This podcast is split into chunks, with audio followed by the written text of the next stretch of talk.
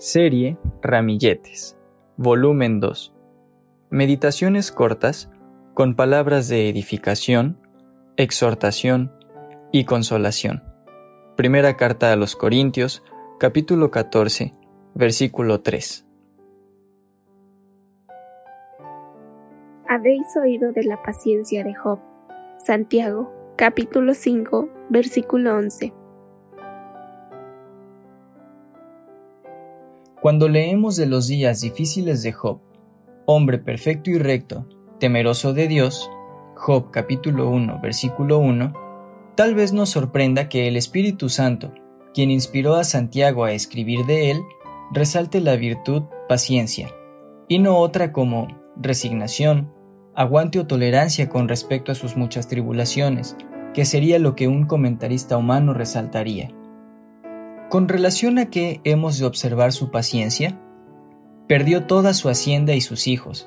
Su esposa también se alejó de él, y aunque no entendió por qué vinieron sobre él estas calamidades, nunca profirió palabra contra Dios. Pacientemente esperó a Jehová.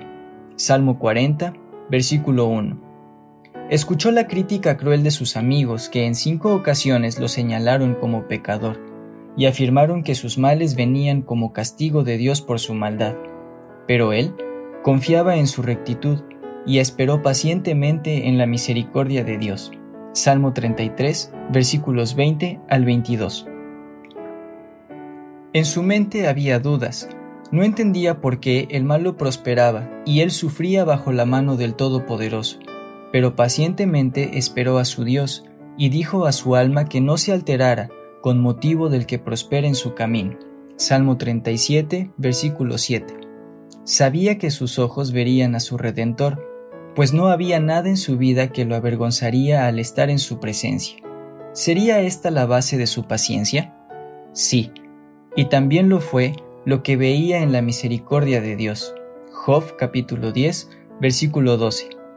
Aquí está la razón del por qué fue guardado de pecar ¿Cuál sería nuestra paciencia ante calamidades como las de Job?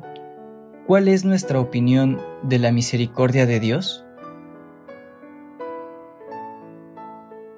En momentos de crisis es de suma importancia considerar a Job, siervo de Dios.